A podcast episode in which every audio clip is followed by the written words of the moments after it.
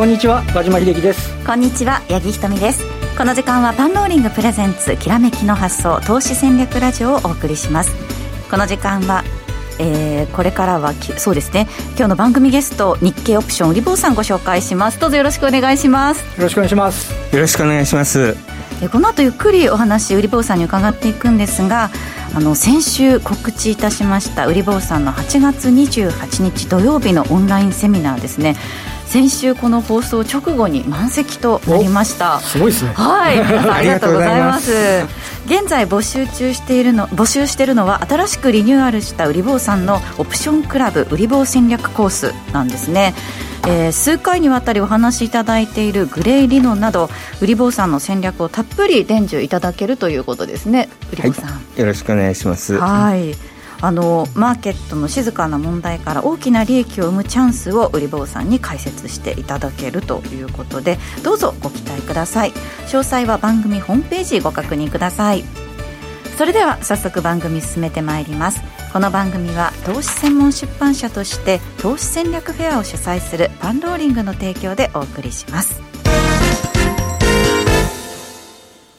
ではここからはまず和島さんにマーケットについてお話伺っていきたいんですが今日の終値、2万7494円24銭と日経平均になりました。1日で480円99銭上げたということなんですけれども先週がね本当に弱いなという印象でしたから、はい、あのまあ今日は一時は2万7541円まであったというところであのまあ、と特にね、先週はもう年初来の安値更新で、日経平均の年末、去年の年末で2万7444円だったんですけど、うん、まあ、それも、ね、あっさり下回るというような状況になっていて、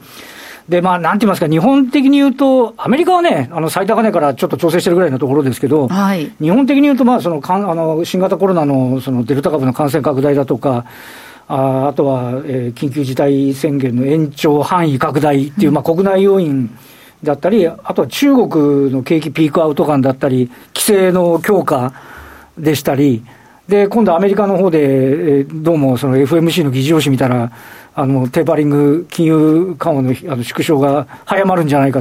別にアメリカ大して動いてないのに、日本はそれにもそうですね、あのなってしまう、さらそこに、えーと、先週の木曜日、午後2時40分でしたかね、はい、コロナのトヨタの減産の話、で、ね、これがまあトヨタのみならず、あの電装などの部品とか、はい、他のね、あのそうです。メーカーにもボディを作るための高級鋼板っていわゆる鉄鋼ですよね、で海運っていうのは決算すごく良かったですけど、まあ、なんやかんや自動車線っていうのも収益の一つの柱なんで、まあ、そんなところまで売り込まれて。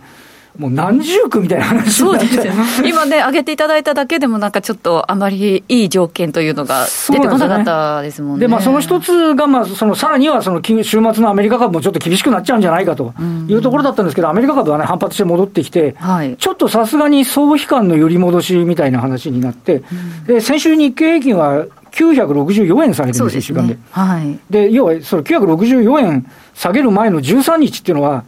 2万7977円、もう2万8000円進んでるところにいたわけですよね。それが先週2万7000円割れまで、えー、見るというレベル感になってたんで、はい、まあ、トレンドが、あの、これで底入れしたというよりは、ある意味、ちょっと突っ込みすぎに対する、あの、警戒と言いますかね、短期に下がりすぎちゃってるから、さすがにちょっとおしめ買いも、えー、今日のところは入っていたり、まあ、あとは一つ言えるのは、あの、えっと、週末ベースでいうと、日経平均の一株利益が、あにえっと、2145円と、これ過去最高になってるんですよね。あの、先行きは不安だけど、まあ足元はちょっと悲観すぎたんじゃないかと。あともう一点、あの、先週、あの、のところで、ま、東証マザーズ指数なんですけど、はい、まあこれも1000ポイント割れ18日になって、まあそこから、あのこう、えー、陽線包み足になって、ちょっとその後あの一部が荒れたんで、ふらふらしたんですけど、ね、今日また2点、いや3%ぐらい上昇してるんですかね、ちょっと個人投資家メンプレーヤーの市場が底入れ感出てるっていうのも、プラス要因にはなってるというところかもしれませんね。はい。ただあのはいそうですね、はい。あのまあ、今お話しいただいた中でも、ちょっとなかなかね、動きづらい状況というか、いろんな思惑がこう交錯してるなっていう印象あるんですけれども、今後のその注目予定っていうのは、どういったところになりますか、まあ、今週はあのあのもうまさにあの27日ですよね。あのあのえー、パウエルさんの発言ですね、うん、まあ、ここが最も注目されてくるという話で、あのお願いしますから、アメリカが触れないでほしいんですよね。ああのもうあのなんその前、アメリカがね、5, 5日連続で最高値更新してるときに、日経平均4日続落って、ついてってない中で、えー下げるときは、バイアスかけてまた下がっちゃうみたいなイメージになっちゃってるんで、そうですね、うん、その点ではね、あのー、今週今週のそのでなの、えー、一つのポイントっていうところを超えて、えー、うまくいけるのかどうかって、ジャクソンホールのところの、まあ、オンラインなんで1日でやるって話ですけど、27日のとりあえずパウエルさんの発言と、そうですね、それに対するマーケットの反応。うんもう大概織り込んでると思うんですけどね。で、まさにあの、ジャクソンホールでパウエルさんが、あの、じゃあ、あの、来月からテーパリングしますなんて言うはずもないんで。すね。ただ、あともう一つ、こう、マーケット注目してるのが、後任が誰になるか。あ、そうですね。があるかどうかっていう形ですよね。あの、イエレンさんが、あの、パウエルさんでいいんじゃないかっていうようなね、こともあって、まあ、それは交換はされてないんですけど、まあ、ある意味、あの、それが、あの、規定路線みたいなね、話には、うんなってきてるかもしれませんね。そねそのあたりにも何かちょっとヒントがあるかということで、はい、今週でもそれ金曜日ですからね、1週間ちょっと動きづらいですね。そうで、それまた多分だから反映するのは結局来週の月曜日そうですね。という話にもなってくるんで、はい、まあそこのね、ところ、ちょっと今週は、あのめめぼしいあの経済指標、国内ではないんで、ん。やっぱりちょっと外部環境を気にしながらっていうところではあろうかと思いますよね、まあ、国内ではね、パラリンピック開会するということで、ね、そのあたりはね、はい、皆さん、もしかすると、あのマーケット、ちょっと薄い商いになってしまうかもしれないなと思いながら、今週も竹縄になってきます、ね、そうですね、はい、さあ、そんな中でですね、やあの和島さんのメルマガですが、購読者から評判ということで、今週のどんな内容だったんでしょうか？えっとですね、今週あの、いつも毎回、えっと、あのビジネスモデルが優れてるところっていうのを、まあ、参考として取り上げさせていただいて、まあ、それはあの、えー、上場来の高値を抜けていたり、まあ、本当に長いこと強みを持っている、まあ、企業、今回はあ少しあのヘルスケア系の銘柄をご紹介させていただいているのと、あとは、えーとまあ、先週、トヨタが大荒れになったんで、はい、あのトヨタに対するアナリストの見方あですとか、あとは週末のジャクソンホールについての今週のポイントみたいなところ、大体いつもその3本立てで、えー、見ていくっていうようなことで、うん、あのまあ、長い目で見る、えー、企業の選別方法とか、あとは短期のね、マーケットのポイントですとか、あとはまあ月曜日の配信なんで、えー、今週どういうところをチェックしておいた方がいいでしょうかという、そんな内容になっております。はいえー、和島秀樹の銘柄選別術。この詳細は番組ホームページから今すぐご確認ください。さて、えー、この番組なんですが、いつもパンローリングチャンネル YouTube ライブでもお楽しみいただけているんですが、今日ちょっとですね、あの、機材のトラブルでして、ちょ、あの、YouTube の方に番組がアップできない状況となっておりますので、でねはい、この後ですね、あの、追って収録したものを、アップさせていただきますので、しばらくお待ちください。お待ちください。この後は本日のゲスト、日経オプション売り坊さんにじっくりとお話を伺っていきます。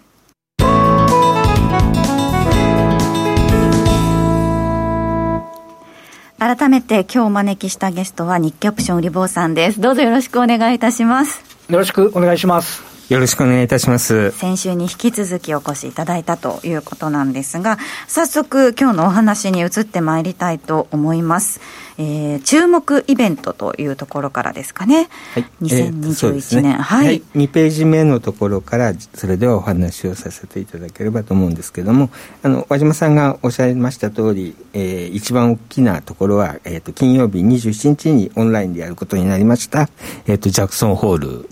の会議ですね、はいうん。まあ、これでどういうことを言うかということなんですけども、えー、と和島さんがおっしゃられた通り一部はもうあの FMC の議事録で出てますので、まあ、大きなサプライズはなくなったのかなという感じですかね。で、まあ、この段階では、まあ、ここにはあのスライド上は注目としてるんですけども、まあ、よっぽど口を滑らさなければっていうのだけはちょっと心配だなっていうところがあります。ただあのうまくあの発言はすごく難しいわけですよね。どう捉えられるかというね、言葉尻言葉尻があるので、まあ、それに対してその次の週の、まあ、雇用統計関係がいいとあのやはりテーパリングっていう形の流れができてしまいますので、そ、ねはい、まあ、そこのところをちょっと注意してみたいなというところ、ね、ただあの、直近、そのパウエルさんこう、マーケットとの会話の仕方というか、はい、なんかすごくお上手に、ね、最初の時よりはだいぶ慣れていらっしゃったのかなっていう印象もありますけれども、マーケットのやっぱりその気持ちっていうところで、捉え方がね、ちょっと変わってくるかもしれない、ね、確かに今、あの売り坊さんおっしゃったように、これ、雇用統計がいいと、あの本当にテーパリングのように進む可能性っていうのはね、だいぶ高まってくる可能性ありますよね。ああ、じゃあ、その、はい、そのあたりも合わせて注目ということですね。はい、さあそしてそれでもあと日本があのもう一つ注目してまして横浜市長選挙で、えーまあ、や山中市が当選さ山中さんが当選されたということで、はい、えー、これによってちょっと日本の選挙絡みがちょっと不透明になりましたと、えー、総選挙がいつなるかどうかっていうのが、うん、えー、まあ、今後のパラリンピックだったり、まあ、感染の影響によってはどこで、まあ、菅さんがカードを切ってくるかっていうのが読めないので、えー、ちょっと海外投資家さんからすると手が出しにくいのかな。で海外投資家がやはり日本株についてはあのメジャープレーヤーですので、うん、えー、この辺の需要がなくなってくるとちょっと日本株はそんなに高値追いは少なくともできないのかなっていう感じかなというふうに。正直ね、お膝元でね、あのしかも菅さんの応援してた方の落選なんで総裁選とかから ね、9月末に任期切れますからね、えー、そこのところだったり、21日に衆議院議員のあの任期がやってくる。あの実際、どこで解散するんですかって、満期まで行ってやるのかとかっていう、ちょっと選択肢がなんとなく狭まったような、はい、あの感触、あとは総裁選の行方もね、ちょっと、う、ね、ん、どうなるのかっていうところは、注目されるところですよね、はい、そのあたりの不透明感というのが、やっぱり海外の方から見ると、ちょっと手が出しづらい状況なのかなっていう印象だと思いますが、えー、今日も持ってきていただいたのが、そのグレイリノということですね、はい、えーと、3ページ目のところで、まあ、いくつかあ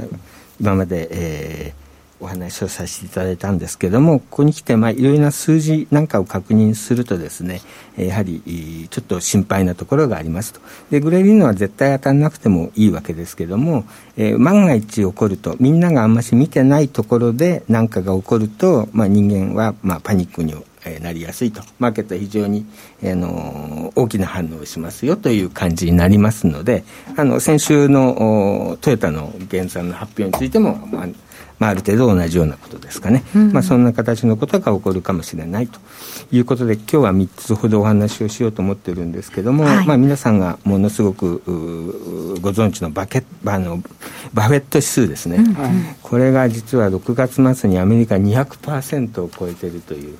まあ、あの基本的に100を超えていれば割高だという形で、えーまあ、これはお話を後でさせていただきますけどもこの辺についてちょっと割高かなというところと、うん、あとあの世界的な自然災害がちょっとあの気になるなというところでいくつか懸念をしております、はい、それからあのポイントですけども9月と12日ですあのですけれども、まあ、基本的には短期の投資家さんですよね。えー、投機筋関係については9月と12月日経225のオプションとか先物を使っていろいろ仕掛けをしやすい時期なので、まあ、うまく情報がそういう形で、えー、使えるようになってくるとですね、まあ、あのそういうような悪いニュースとかが入ってくると大きく動く可能性があるので注意をしなきゃいけないなというふうに考えています。で、まあえー、と4ページですけども、はい、えーと、実は昨日のところで横浜市長選挙がありましたんで、えーと、上の方はあ変更してないんですけど下の方だけはちょっと500円ほど申し訳ないんですけれども、えー、想定する株価の見通しを、えー、個人的には下げさせていただいてますよと。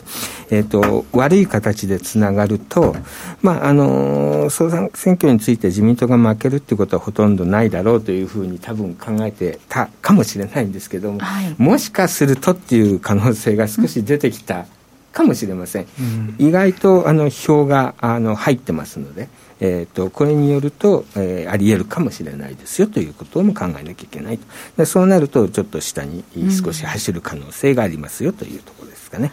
さあそして、えー、ここで YouTube に関してなんですけれども音声の方を普及したということではいあの音声の方普及したということで YouTube でも一緒にご覧いただけます。またあの売り坊さんの番組資料ですね。番組ホームページから取得することができますので、はい、そちらも合わせてご覧になってください。では続いてまいりましょうか。続いては5ページ目ということで、はい、ね。はい、海外投資家の視点。お話ししました、えー、えーとバフェット指数ですけれどもあのこの後続けてますけど6ページのところにですね。で、えっと、見ているのは GNP なんですけれども、えっと、世界の GNP の割合ですね。で、これはどういうことかっていうと、まあ、今まで、あの、海外投資家さん、海外投資家さんといってもたくさんいるわけで、えっと、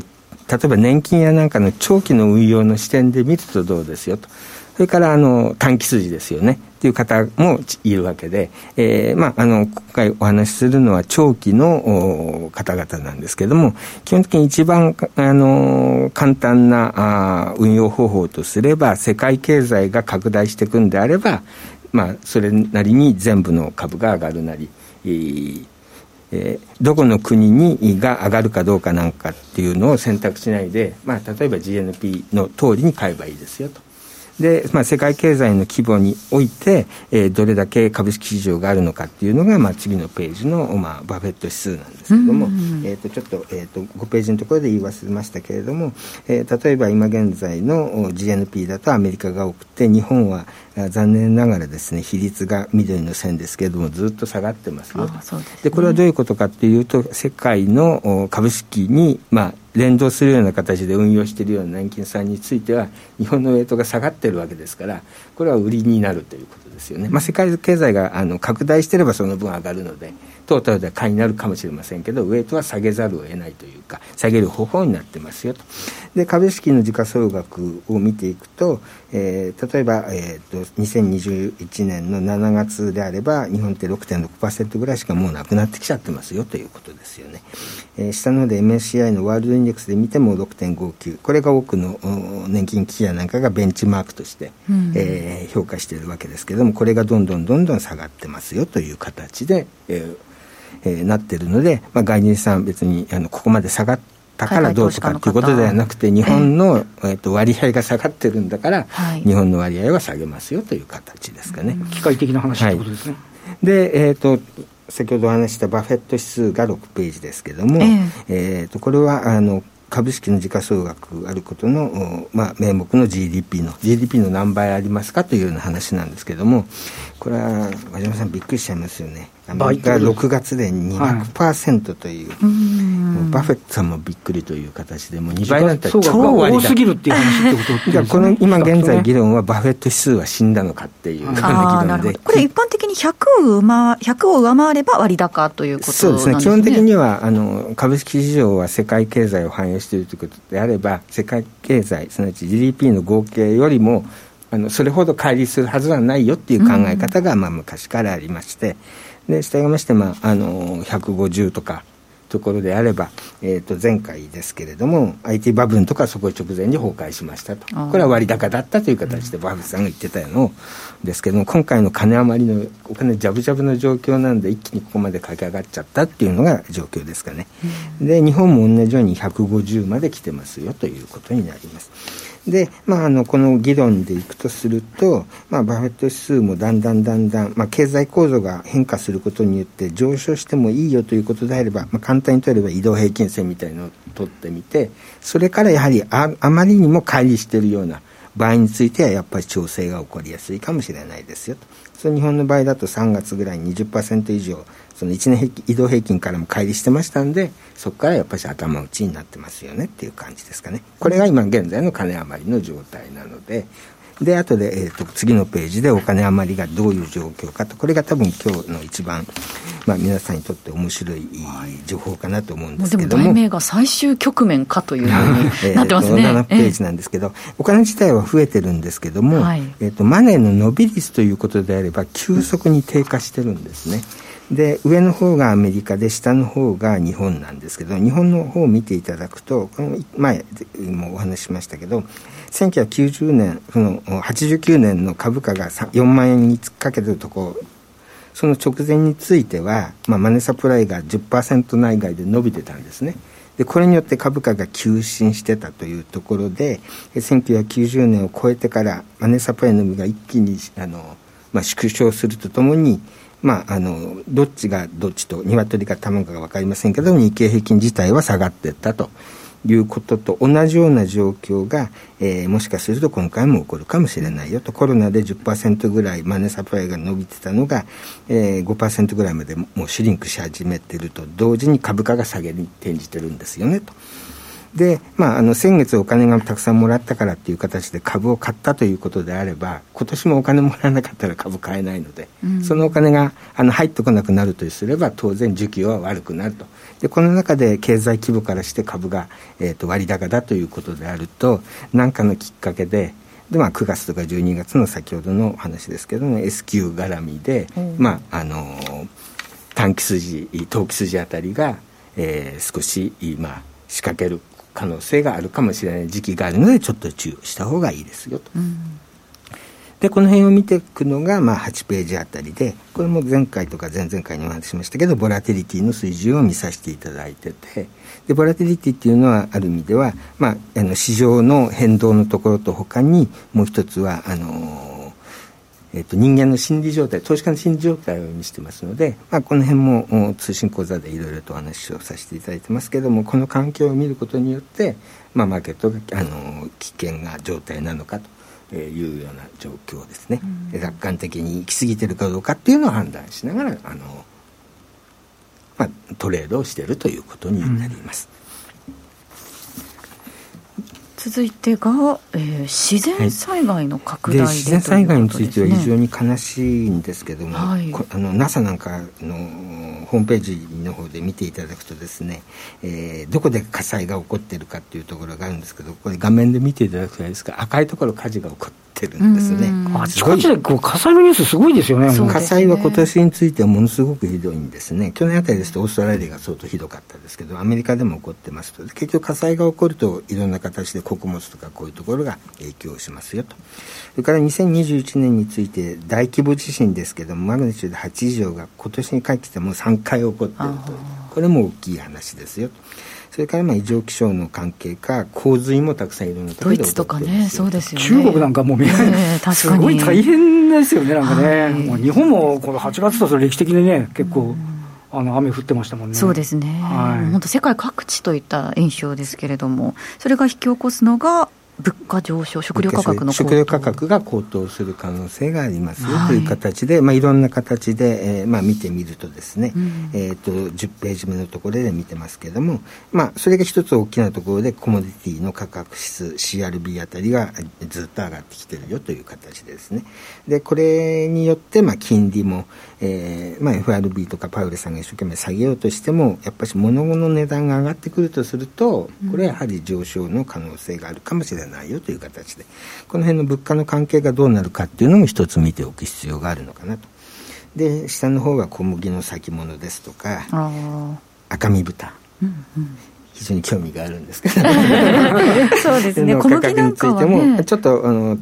短期的な足元のところでは若干弱含んでますけども、まあ、もうこれ、えー、についても上がってきてるという状況なんで、えーと、物価が上がって食料価格が上がるっていうのは、えー、食料の自給率が低い日本については一番厳しいところになりますので、まあ、この辺も見ているということですね。各社値上げっていうニュースね、ね。やっぱりお伝えするね、株式でも山崎パンの、ね、値上げ話題になりましたけど、その他でもね、あの小麦だとか、油とか、そうなんですよね、ね、結構広範囲に上がってきて。えーか家計も直撃的な話にちょっとなりかかってる感じがしますよね。本当にもう、これはね、はい、もう自然災害といい、そして物価の上昇っていうのは、本当に身の回りから感じられる状況だと思うんですけれども、はい、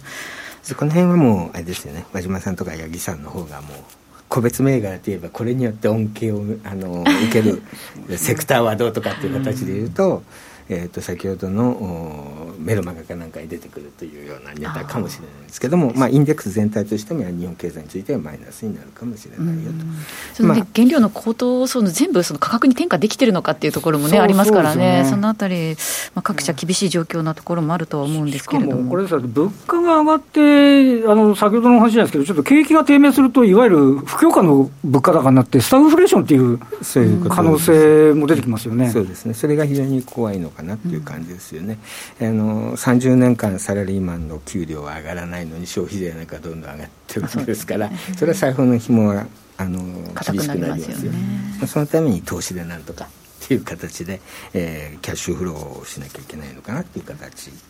なのかもしれませんけれども、まあ、そういう世界ですよ。で最後はえっ、ー、と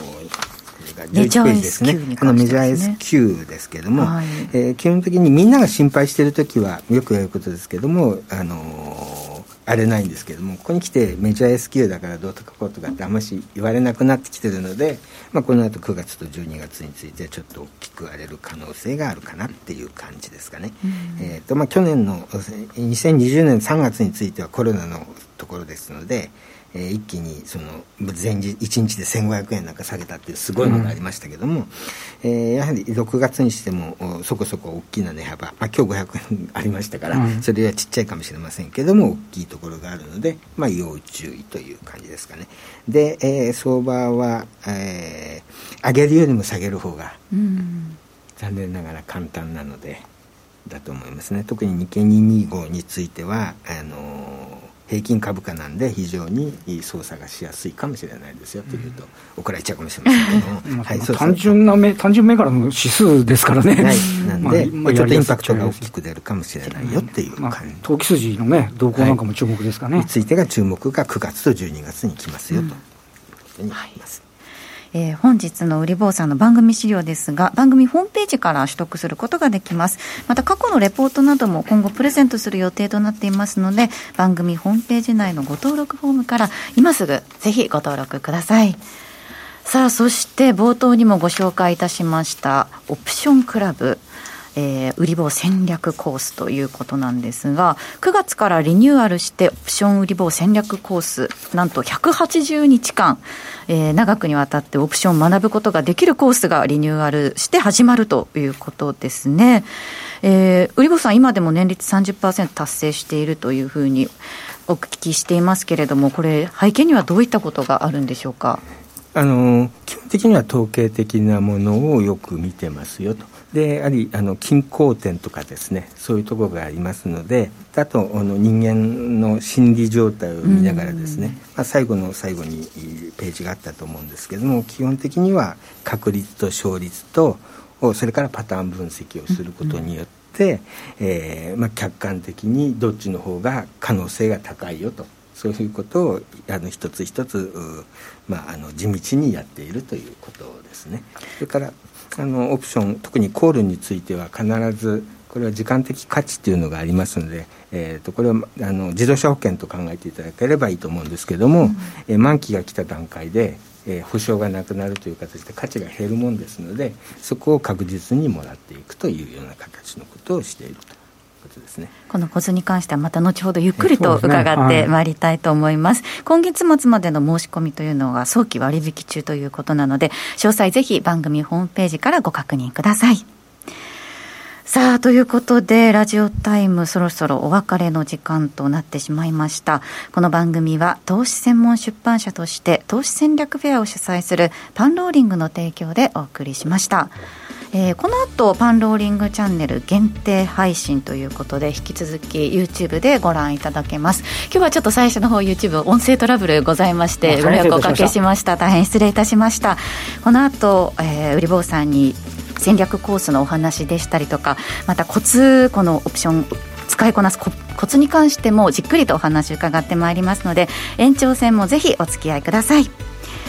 ラジオの前の皆さんとはここでお別れとなります。パンローリングプレゼンツきらめきの発想。来週も素敵なゲストをお招きしてお話を伺います。え今週はこの辺りで失礼いたします。